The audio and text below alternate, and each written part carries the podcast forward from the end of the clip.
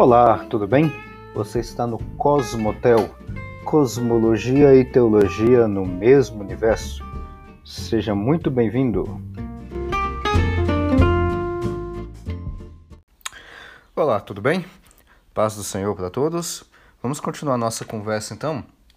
Aliás, uh, estamos continuando ainda na semana da criação e o que a gente vai continuar agora, na realidade, não é bem a semana da criação, a gente ainda está no dia, no sexto dia da criação. Né? A gente já trabalhou aí praticamente duas conversas sobre o sexto dia da criação, ainda estamos no sexto dia, e hoje eu quero dar um passo além, né? um pouquinho diferente do que a gente já trabalhou até agora, que é a questão da criação do homem. Tá? A gente, o sexto dia, como eu já falei já na, em outras conversas, é um, é um dia bastante cheio, né? Tipo uma segunda-feira nossa, se a gente pudesse fazer um comparativo aqui, é tipo uma segunda-feira que você já acorda, você acorda, mesmo acordando cedo e tudo mais, tá o dia cheio de coisa, trabalho, coisa para fazer de escola, de crianças para quem tem família e tudo mais. Então, é tipo a nossa segunda-feira, mas aqui já estamos chegando praticamente no final da semana da criação. E tem muita coisa, e ainda não acabou. Tá? A gente ainda está. É... Estamos ainda literalmente no meio da semana, no meio do dia da, do, do sexto dia da criação. Tá? Então, assim, tem bastante coisa. Tá? O que a gente já viu até agora? Só fazendo um breve é, contexto, nós vimos aí até agora os outros dias da criação, os outros dias é, que Deus está criando as coisas, obviamente relembrando aqui a, a velha mensagem de sempre, aqui é um texto é, de narrativa mito-poética, não é um texto de descrição histórica e muito menos um texto de, de descrição científica, né? A gente já trabalhou com isso, já citei isso em outros momentos, tá? Então, nos outros dias da criação, Deus estava organizando as outras coisas, outros objetos, dando funções, como eu já falei, uh, ah, para os objetos, por exemplo, os céus, para ter as aves, para as águas, para ter para produzir uh, animais, a terra para produzir plantas, produzir animais terrestres e por ali vai. E no sexto dia, né, que é justamente o dia que nós estamos trabalhando agora, a gente tem que a terra está produzindo uh, animais terrestres, no terceiro dia da criação, a terra produziu as plantas, né? Que a gente poderia classificar como plantas. Aqui, relembrando novamente que não é uma classificação biológica ou uma, uma classificação do tipo taxonomia, aquelas coisas que a gente aprende lá na biologia, lá com Linneu e tudo mais. Não, não tem nada disso aqui, tá? Que o contexto é outro. E agora a gente vai justamente para o versículo 26. Vamos ver se a gente consegue concluir ou é, nessa conversa de agora, versículo 26 e 27 tá? Que é extremamente denso, tá? A gente ainda vai retomar essa essa questão da criação do homem mais para frente, na, quando a gente for ver é, sobre um pouco mais para frente a questão específica apenas do homem. Talvez isso vai ser uma, vamos dizer assim, uma próxima série que eu já estou vendo já com, com, com o Diego, né? Para a gente poder continuar depois que a gente concluir a semana da criação aqui até o sábado, uh, ah, para a gente fazer uma outra, continuando aqui com relação à criação do homem, da mulher, Jardim do Éden, aquelas outras é, é, questões, tá? Então, mas a gente não vai entrar ali especificamente Adão e Eva ainda. Porque o versículo 26 e o versículo 27 de Gênesis capítulo 1 diz o seguinte: E disse Deus: Façamos o homem a nossa imagem, conforme a nossa semelhança. É, não vai, é, eu já estou vendo que não vai dar, então vamos ficar só nessa nessa primeira parte do versículo 26.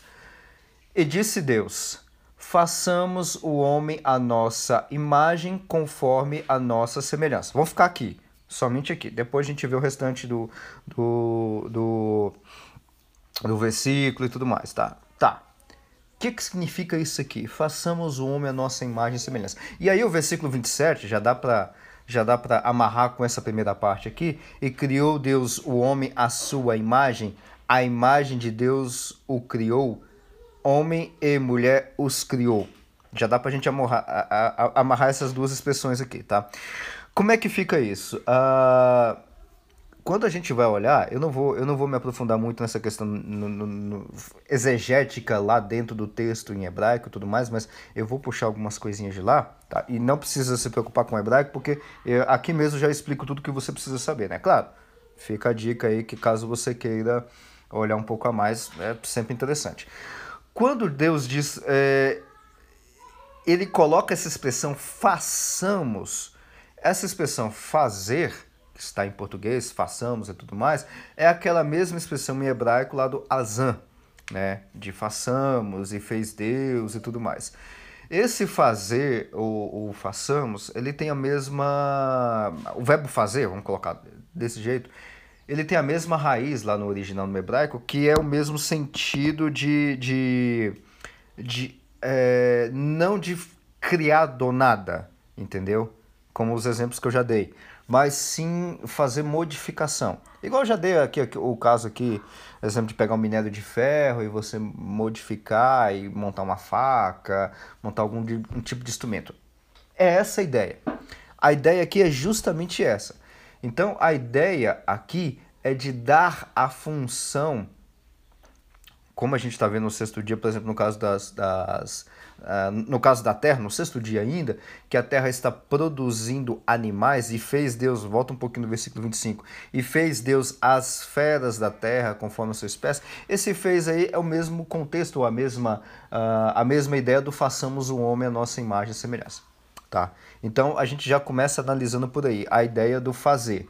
Tá? Então a ideia do fazer aqui, pelo que a gente está pegando no contexto geral do texto, é a ideia de dar uma função para esse algo ou esse objeto, entre aspas, que Deus está criando.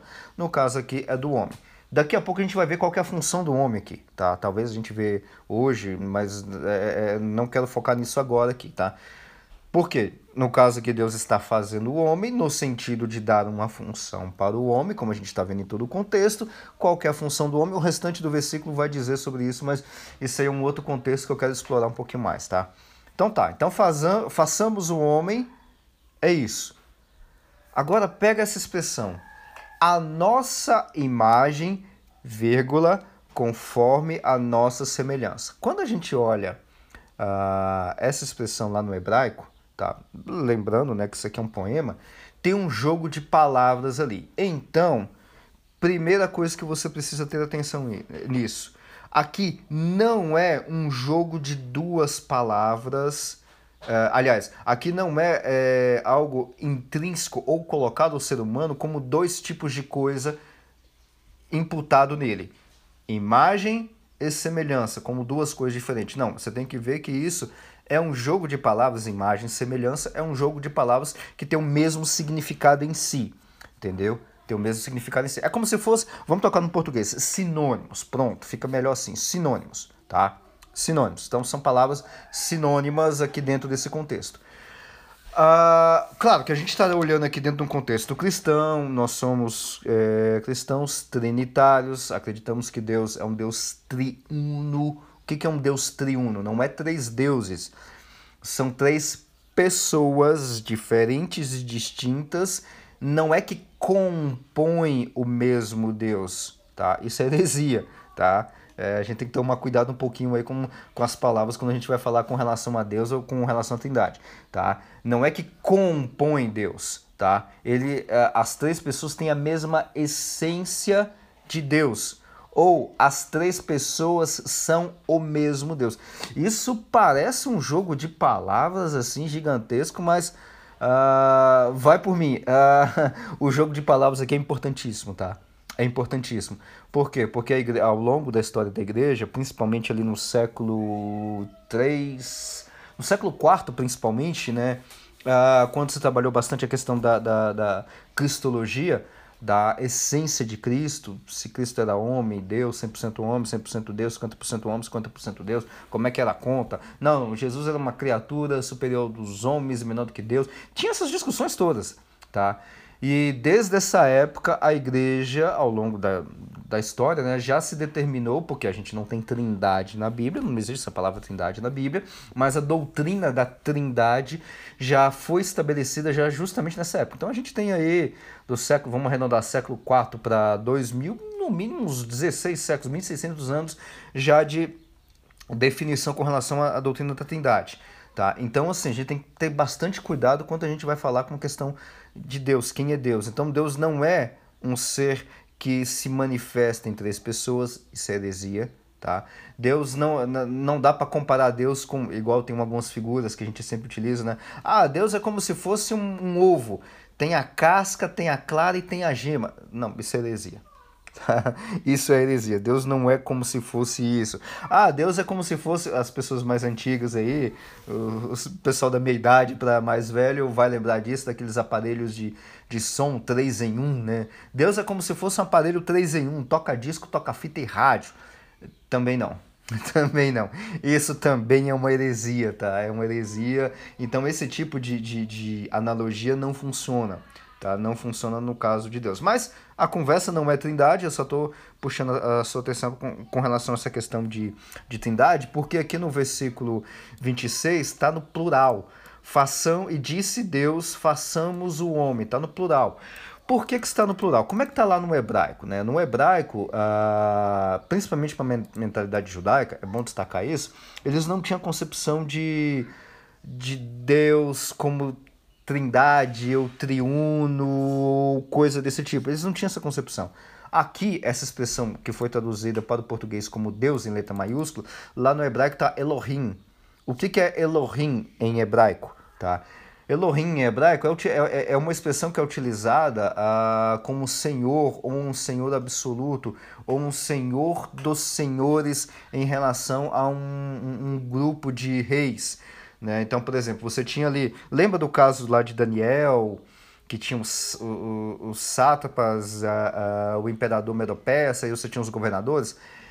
Seria grosso modo aquilo, né? Como se o imperador Medo-Persa fosse o Elohim tá? E os sátrapas fossem os outros deuses menores. Fazendo aqui um comparativo bem, bem, bem ruim, mas só para você ter uma ideia do que, que seria esse Elohim. Então, Elohim seria uma espécie de senhor dos senhores. E, toda, e, e, e esse termo em hebraico é um termo que é escrito no plural. Então, não é que a Bíblia, aqui em Gênesis capítulo, é, capítulo 1, está se referindo a Deus como Deus triuno. Moisés não tinha essa concepção. Concepção de trindade aparece lá no Novo Testamento, de forma implícita. De forma explícita só na história da igreja. Moisés não tem uma ideia de Cristo, de Espírito Santo, de Deus, eh, Deus Pai tudo mais. Não, não tinha essa ideia. Ele tinha uma ideia do Elohim. Elohim que é escrito em plural. E esse plural, para especificar Deus, ou Yahweh, como Deus vai se apresentar lá para Moisés futuramente, que é o nome de Deus que não é nem pronunciado, é, e para ser escrito, o cara tem que tomar um banho completo, trocar a tinta da caneta e trocar a caneta para escrever o nome de Deus, né? Nesses casos aqui, então é um nome completamente sagrado para especificar o Deus criador de tudo. Mas ele é um Deus único, não é um Deus plural. Tá certo? Então, esse é o, o, o, o, o detalhe. Claro que a gente aqui numa forma é, é, de um anacronismo, a gente pode forçar a barra, entre aspas, aqui, e falar que aqui seria um caso de trindade. É, é não, é, é, eu não aconselho a fazer isso, tá? Mas a gente pode entender de uma forma hermenêutica, ou seja, aplicação do texto para os nossos dias atuais, a gente pode entender assim, de forma exegética, não. Ou seja, entender o texto dentro do seu contexto não está falando nada de trindade aqui, tá? Então, é, esse é, é, alguns pontos que eu queria chamar a atenção de, de vocês hoje, que é, na realidade, a gente nem começou bem a criação do homem, né?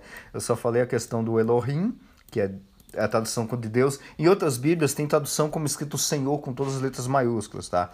Então, quando você encontrar a expressão Deus com letra maiúscula ou Senhor com todas as letras maiúsculas, lembra que no hebraico vai estar escrita a palavra Elohim, tá? E esse façamos é porque o Elohim em hebraico é uma palavra é, é, que denota divindade em plural.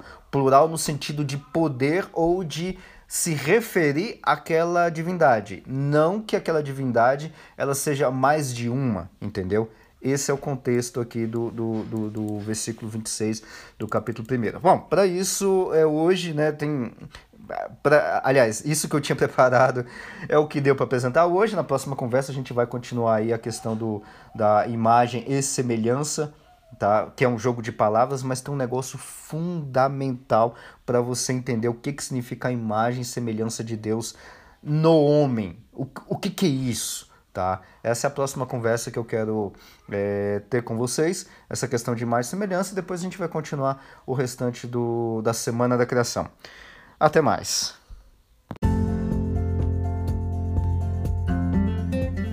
Muito obrigado por acompanhar até aqui e te aguardo no próximo episódio. Até a próxima!